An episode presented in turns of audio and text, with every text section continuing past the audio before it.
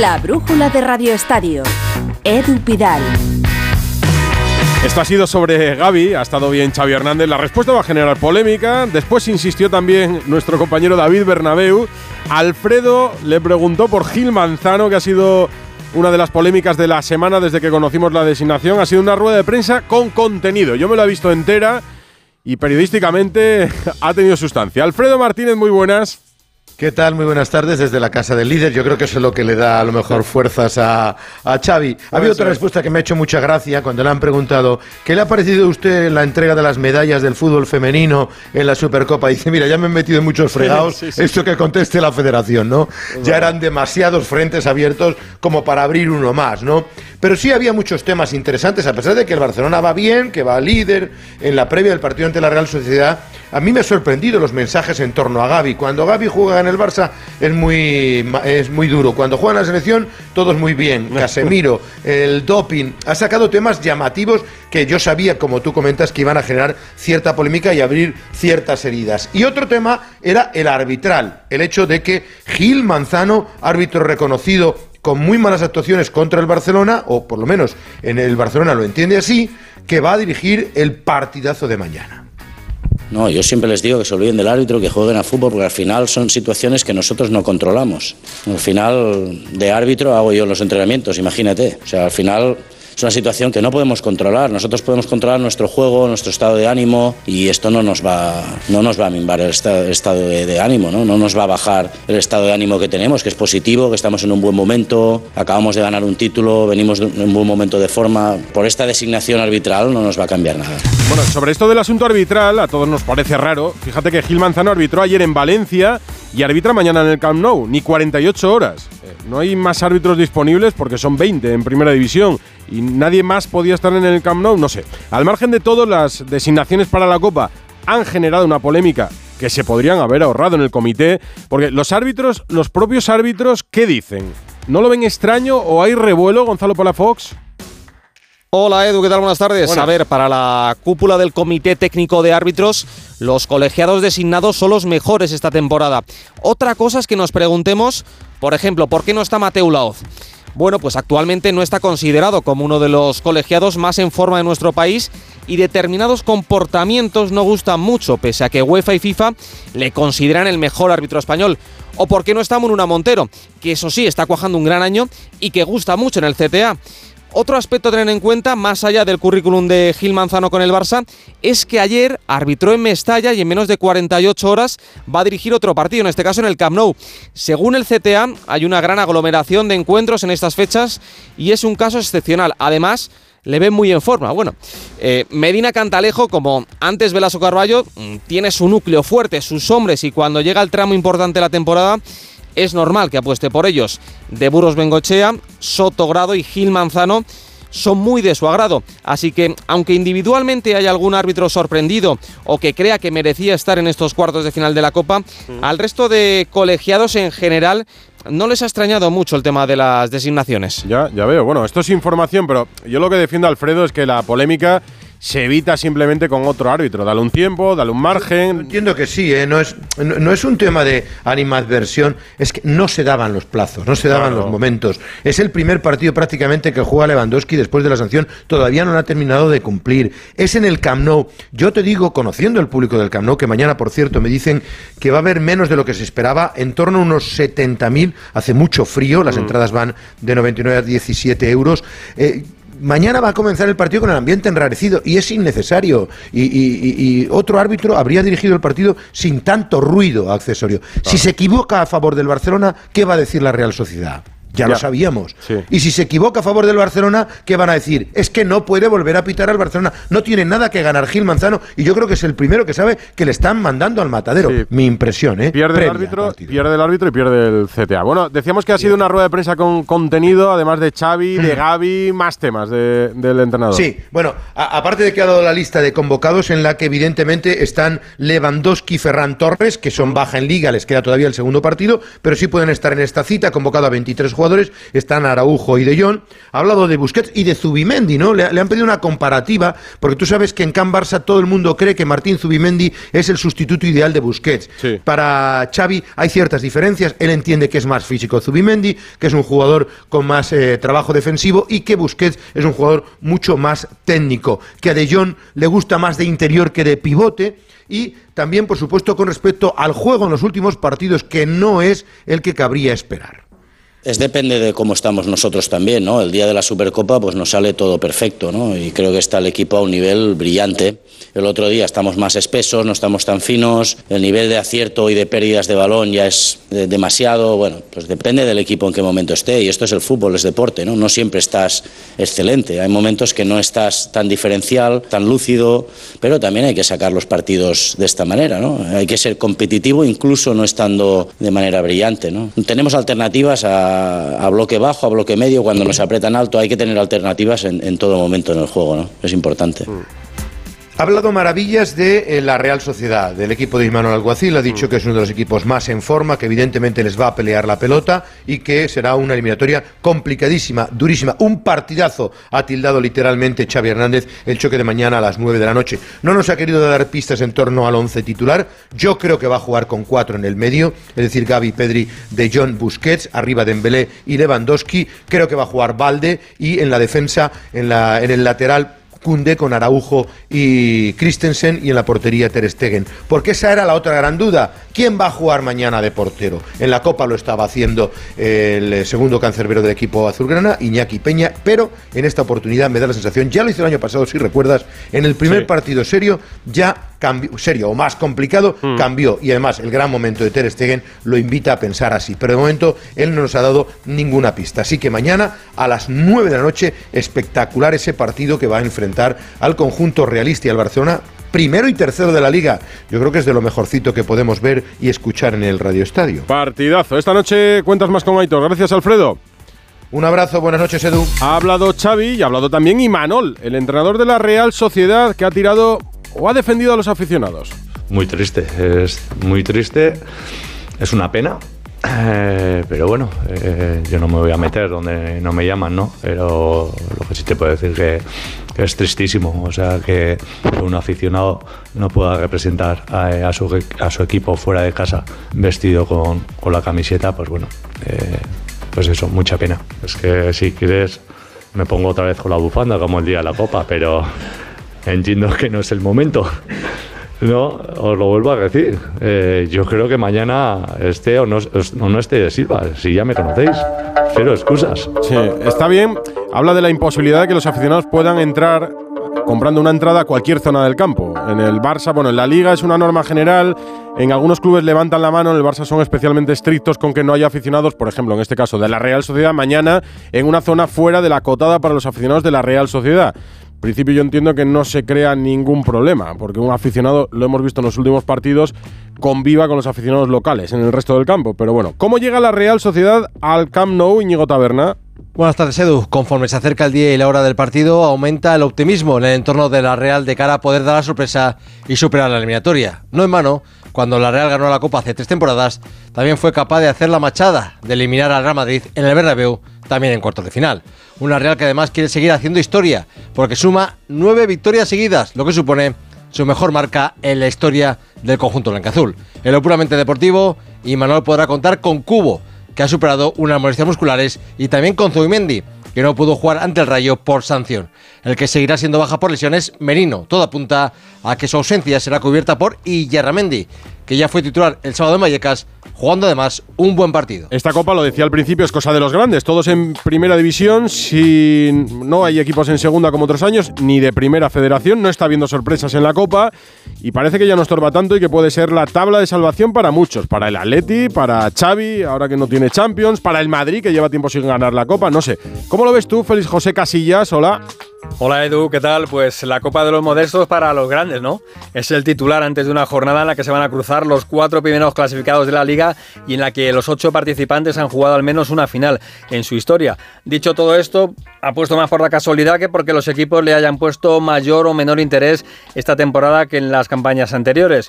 De hecho, hay cuatro equipos que repiten y si el año pasado no estuvieron ni Barça ni Atlético de Madrid fue porque se cruzaron con Atlético y Real Sociedad. Pero dándole una vuelta a la temporada he encontrado una posible causa y ¿por qué no? Ahí va, el Mundial, el parón por el Mundial, que ha permitido a los jugadores no mundialistas llegar a las primeras eliminatorias con las piernas frescas y con la Copa como primer objetivo en la cabeza y no como un estorbo antes de meterse de lleno en la liga. Y en lo de la obligación, quizá el Atlético de Madrid sea el que más lo esté, camino de una década sin probar la Copa, pero ahí está también, por ejemplo, el Atleti, que la rozó hace un par de años, el Valencia el año pasado y la Real Sociedad, que ya sabe lo que es ganar y que le gustaría repetir. Y el Madrid, desde la carrera de Bale en Mestalla contra el Barça, en el que juega el entrenador Xavi no la ha ganado. Aquí sí que le doy la razón a la federación con eso de que la Copa mola. Sí, yo también. Gracias, Félix. La Copa mola en Onda Cero. Mañana vamos a tener Radio Estadio desde las ocho y media. La otra eliminatoria del miércoles es la que enfrenta en Pamplona a Osasuna y Sevilla. ¿Qué contamos de los rojillos, Javier Saralegui? Buenas tardes, Edu. Se trata de uno de los partidos más importantes e ilusionantes de la historia reciente del Club Atlético Osasuna, por eso Yago Barrasate no se va a guardar nada. Es el caso de Moy Gómez, que se retiró del partido contra el Elche, que arrastra molestias musculares, pero que si está bien como para empezar, forzará, porque es mucho lo que está en juego. Conviene que el césped esté en muy buenas condiciones, va a hacer mucho frío y más de 16.000 personas seguro ya van a arropar al equipo. Yago Barrasate. Es verdad que dije aquí, ¿no? Creo que antes de empezar la Copa que el objetivo era traer la Copa al Sadar, pero es que ahora ya no me conformo con eso solo, ¿no? Ahora queremos dar otro paso más, ¿no? Nos brillan los ojos a, todos, ¿no? Saber que, que tener ese premio, ¿no? Asegura el técnico rojillo que sus jugadores están gestionando bien la trascendencia de este partido, que hay nervios contenidos y que se trata de tener un equilibrio tanto fuera como mañana dentro del terreno de juego, en este caso defendiendo y atacando con y sin balón. En el Sevilla es la mejor opción para luchar por un título este año. ¿Cómo llega el Sevilla con novedades? Hidalgo, hola Carlos. ¿Qué tal? Muy buenas. Eh, pues llega al partido de mañana, a esos cuartos de final de la Copa del Rey, con una baja eh, la de Fernando, que se llevó el otro día un fuerte golpe en el tobillo en el partido ante el Cádiz y que no va a estar, no va a viajar. El Sevilla viaja mañana mismo eh, por la mañana a Pamplona, no va a estar en ese partido frente a Osasuna en el Sadar. Sí entra Acuña, que ha eh, terminado de cumplir sanción en la liga, y también vuelve un mes después de su lesión en el Mundial Thomas Delaney. La noticia a esta hora es que el fichaje que estaba a punto de cerrar el Sevilla el eh, mediocentro francés Reina Adelaide del Lyon, que iba a llegar cedido hasta final de temporada, no ha pasado reconocimiento médico de forma satisfactoria. Al menos al Sevilla no le han convencido las pruebas eh, físicas que ha realizado al futbolista galo, que recordemos ha sufrido rotura del ligamento cruzado de las dos rodillas, una en 2019 y otra en 2021. De momento, ese fichaje está en stand-by, eh, iba a firmar en el día de hoy, pero esas pruebas médicas, insisto, han frenado el fichaje, así que estaremos pendientes en las próximas horas de si llega este jugador, que ha sido internacional en todas las categorías de Francia, hasta la sub-21, Jeff Rein Adelaide. Sí, y el jueves, esto en el Sevilla, nos espera el Grander, viene el Real Madrid, Alberto Pereiro, ha estado toda la mañana preguntando por Marco Asensio y parece que el acuerdo por su renovación está cercano. Pereiro, buenas. Hola Edu, ¿qué tal? Muy buenas. Bueno, pues parece que es uno de los colebrones que peor pinta tenía en verano. Ya sabes que se ha pasado por muchas fases en este caso. Eh, la primera que Marco Asensio no quería renovar bajo ninguna circunstancia. La segunda que se pasaron por dos reuniones en las que al final Marco acabó prescindiendo de su representante Horacio Gaglioli. Luego cambió a Jorge Méndez. El Madrid se daba por hecho que era imposible que renovara. En la última semana de mercado de verano, eh, Marco buscó una salida y llamó a cuatro o cinco clubes, pero ninguno quiso pagar el dinero que pedía el Madrid, que eran cercanos a los 30 millones de euros. Luego empezó la temporada muy mal. Ha ido recuperando, ha ido cogiendo el tono, ha ido eh, poniendo mucho de su parte, tanto en defensa como en ataque, y se está eh, convirtiendo poco a poco en el futbolista que vimos en la primera parte de la temporada pasada, donde incluso llegó a ser titular. Bueno, las noticias que hay en el día de hoy es que el Real Madrid por fin le ha ofrecido un acuerdo de renovación hasta el año 2027, o lo que es lo mismo, ampliar cuatro temporadas la vinculación que tiene Marco Asensio con el Madrid a día de hoy, pero que de momento no hay acuerdo en lo económico. No está muy lejos las dos partes. Parece que Méndez tampoco aprieta mucho porque sabe que el deseo del futbolista es eh, quedarse en el Real Madrid. Así que que nadie se sorprenda que el primero de los siete que tiene que terminar el contrato sea Marco Asensio y se solucione para que se quede en el conjunto blanco. Esto sobre Asensio. Aguántame un minuto y te pregunto por un jugador que tiene que tomar una decisión importante: seguir en Madrid o marcharse a Alemania. La brújula de Radio Estadio. Dos cositas. La primera, una motera conoce la ciudad como la palma de su mano. La segunda, una mutuera siempre paga menos. Vente a la mutua con tu seguro de moto y te bajamos su precio sea cual sea. Llama al 91 555 5555. 91 555 5555. Por esta y muchas cosas más, vente a la mutua. Condiciones en mutua.es. ¡Vigor, Toma Energisil Vigor. Energisil con maca contribuye a estimular el deseo sexual. Recuerda, energía masculina, Energisil Vigor. Precariedad, falta de personal, colapso de la atención primaria y los hospitales están ahogando a los sanitarios que esta semana van a la huelga por todo el país. Desde la Facultad de Medicina de la Complutense, especial objetivo. ¿Qué está pasando con la sanidad pública? Mañana, con Ana Pastor, a las diez y media de la noche, en La Sexta. ¿Y tú que tienes hijos adolescentes? ¿Qué necesitas para tu seguridad? No vivimos muy lejos del instituto y van y vuelven solos a diario. Yo estoy trabajando y me gustaría saber que están bien. Pues con la alarma de Securitas Direct puedes recibir un aviso en el móvil cuando llegan a casa y verlos si quieres. Y con la app podrán pedir ayuda si pasa algo, estén donde estén. Y es que tú sabes lo que necesitas y ellos saben cómo protegerte.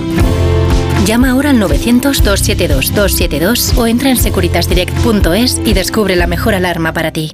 Música La Fundación Orange cumple 25 años en España. El programa Más de Uno se une a esta celebración y por eso el 27 de enero se hará en directo desde el que será su nuevo Orange Digital Center, un centro de formación físico especializado en competencias digitales, abierto a todos y que además cuenta con formación especializada para colectivos vulnerables como jóvenes y mujeres en riesgo de exclusión o personas con autismo. El viernes 27 de enero, Más de Uno en directo desde el Orange Digital Center con Carlos Alsina. Te mereces esta radio. Onda Cero, tu radio. De lo deportivo del Real Madrid pensando ya en la Copa, ¿qué contamos, Alberto? Bueno, pues la buena noticia del regreso de David Álava, que tiene toda la pinta de incluso va a volver a, al once titular directo. Veremos a ver si se cae Rudiger o se cae Nacho, porque doy a Militao y a, y a Mendy como fijos. Eh, a ver cómo estructura el centro del campo, ¿eh? porque yo tengo mis dudas de que Ceballos se vaya a quedar en el banquillo, pero no me extrañaría que vuelva a un Camavinga, Kroos y Modric. Y arriba también, porque hay muchos nombres para ver qué pasa y que Valverde sea extremo, que Rodrigo, que Asensio, sabiendo que Benzema y Vini van a ser titulares. Pero eh, del resto, Chouameni puede volver para el fin de semana, eh, Lucas Vázquez Carvajal y Hazard todavía hay que esperar un poquito más. Por cierto, te digo que de la Superliga no hay nada nuevo. Ya sabemos que el equipo publicaba esta mañana que se trabaja por parte de Madrid Barça en un modelo más inclusivo para eh, los equipos que no tengan plazas fijas y que se le podía cambiar el nombre, pero en el Madrid pasan palabra. Sí, ahora me cuentas. eh, esto será el jueves, el Real Madrid Atlético de Madrid. Mañana es el Barça Real Sociedad.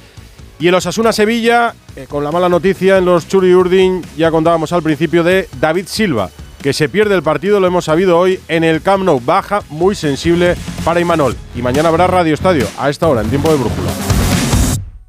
La brújula de Radio Estadio.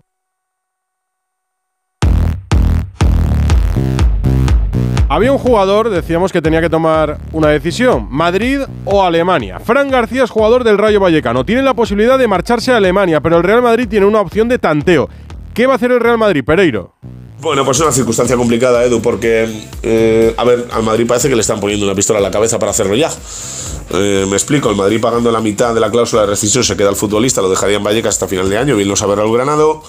El Bayern Leverkusen, como bien apuntado relevo Sergio Santos en el día de hoy, viene con los 10 millones para ficharlo ya. Y eh, el futbolista, en principio, quiere jugar en el Madrid y seguir en Vallecas, pero si ve que hay poco interés, podría aceptar lo otro.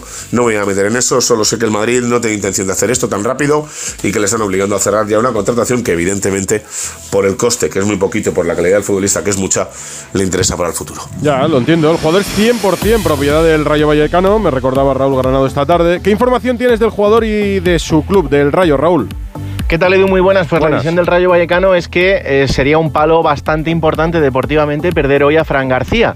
Y es que solo queda una semana para que se cierre el mercado y entienden que es muy complicado encontrar un lateral izquierdo titular y que se ajuste al tipo de economía que tiene el Rayo Vallecano. Por tanto, la opción que valoran como más importante ahora mismo es que el Real Madrid ejerza ese derecho de tanteo de 5 millones de euros, se quede con Fran García y el futbolista se mantenga cedido en el Rayo Vallecano hasta final de temporada, que por otro lado es también lo que quiere el jugador, que eh, evidentemente si tiene que irse a Alemania lo hará, pero su preferencia sería la de irse eh, al Real Madrid cuando acabe esta temporada. Es su sueño desde niño, es lo que ha perseguido toda la vida y es lo que ahora está cerca de cumplir. Pero para eso el Real Madrid tendrá hasta esta noche para ejercer ese derecho de tanteo. Pues esta noche o en unos días, en unas horas, sabremos qué pasa con Fran García. El Atlético de Madrid llega bien, llega con confianza a la Copa. eh, ganar una eliminatoria así puede marcar además un punto de inflexión, entiendo, para ellos. Y con Pablo Barrios ya apuntalado en la primera plantilla. Jano Mori, hola Jano.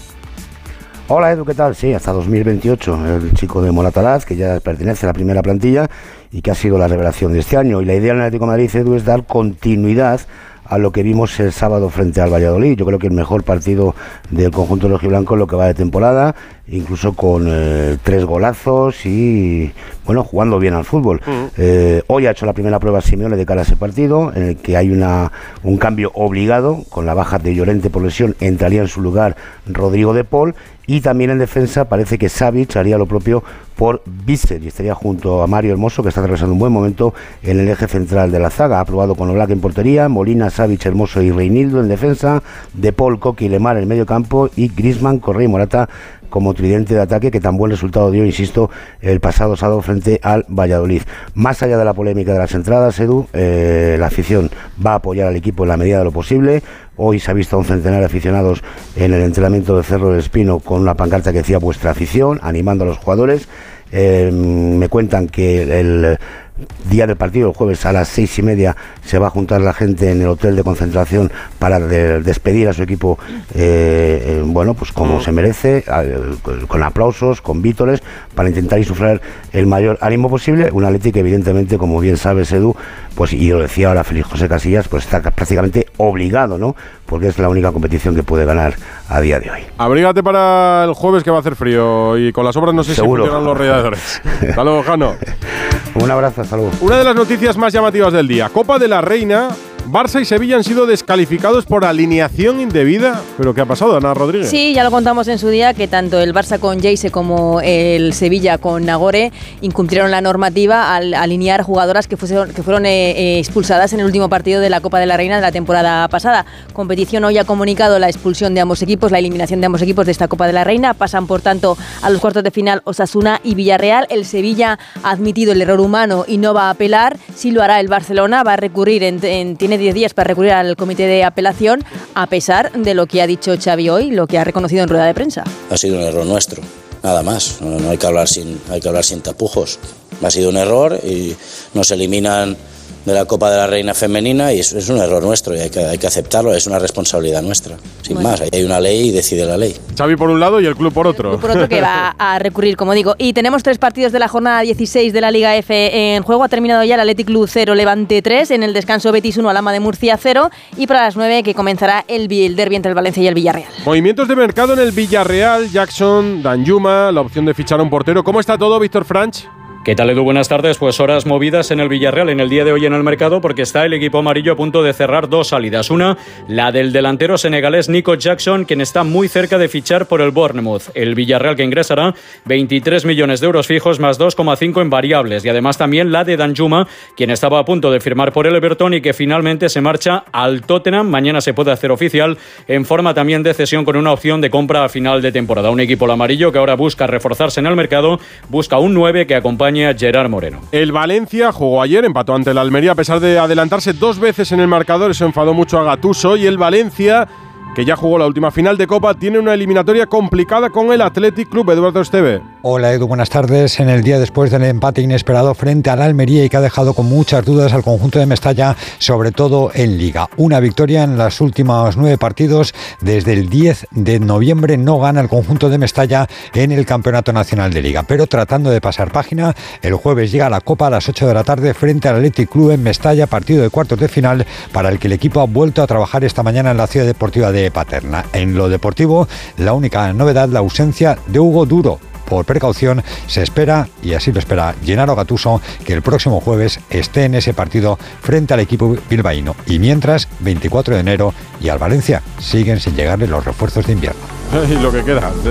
Tie- Tiempo y días de mercado, Esteve, tenéis en el Valencia. Lo que tiene que haber es un poco de movimiento en los despachos y de dinero en el club, que no sé si hay demasiado. El Athletic, que llega octavo con 26 puntos en liga y con la opción de rematar otra vez una copa que últimamente se le ha escurrido mucho, a pesar de hacer buenas ediciones. Novedades en el tema de la Superliga, que sabíamos hoy, co- conocíamos y que se publicaban en Italia. Miguel Venegas. Segundo intento de la Superliga, en este caso con un formato un poco más abierto, según L'Equipe. Han contactado con 50 clubes europeos de 12 países diferentes, entre ellos Holanda, Portugal, Bélgica, Escocia, equipos con tradición y la acogida ha sido mejor.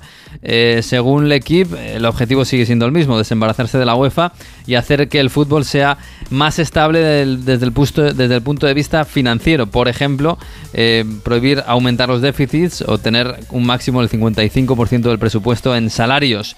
Eh, al frente de este proyecto siguen estando Florentino Pérez y Joan Laporta. El que ya no está es Andrea Agnelli, ex presidente de la Juventus, que ahora tiene que responder en el caso de las plusvalías que le ha costado a su equipo, a su club, a la Juventus de Turín, 15 puntos en el campeonato italiano. Y el Real Madrid, ya me apuntabas algo antes, eh, ¿qué piensan Pereiro? Porque Florentino Pérez sigue encabezando este proyecto y está dispuesto a moldearlo, pero no a renunciar a él, a la Superliga, digo. La verdad es que en el Madrid poco tienen que decir. Es verdad que el modelo en el que se trabaja es un poquito más inclusivo, pero que ya lo han dicho a través de varias ruedas de prensa del grupo A22 en los últimos tiempos, pero ni hay cambio de nombre, ni tienen notificación de que la Juve se haya bajado del barco, ni como bien sabes, ninguno de los que se bajó en su día, los de la Premier y demás, han abonado nada de lo que deberían. Así que la Superliga para el Madrid y para el Barça sigue viva. Puede tener cambios, que es lo que se ha buscado desde el primer día, por si no cuadraba, desde que no sentara bien aquello de que parecía que las plazas eran fijas, pero eh, por mucho que hayamos leído en el equipo esta mañana que el formato y el nombre cambian, de momento lo único que se valora es cambiar algunas cositas, Edu. Nadie renuncia, ni la Superliga ni los que están en contra de la Superliga. Tenis Open de Australia sigue adelante, ya sin españoles, pero con partidos que mezclan a, a los mejores del presente y a los que pueden ser los tenistas del futuro. Rafa Plaza. Hola Edu, sí, hay Buenas. una mezcla un poco rara. Han ganado hoy Kachanov y por la mañana Chichipas para meterse en semis y esta madrugada pues un partido de esos que tú decías. Ben Shelton contra Tommy Paul, que posiblemente el gran público no conozca demasiado a ninguno. Y por la mañana Novak Djokovic contra Andrei Rublev. Para Djokovic sí te levantas, ¿no? Yo también. Para Djokovic sí, además yo creo que es el claro candidato a ganar, o sea que habrá que, habrá que verlo. Pongo el despertador y te escucho esta noche. Balonmano, mañana jugamos los cuartos de final ante Noruega. Opciones, Héctor Rodríguez, hola.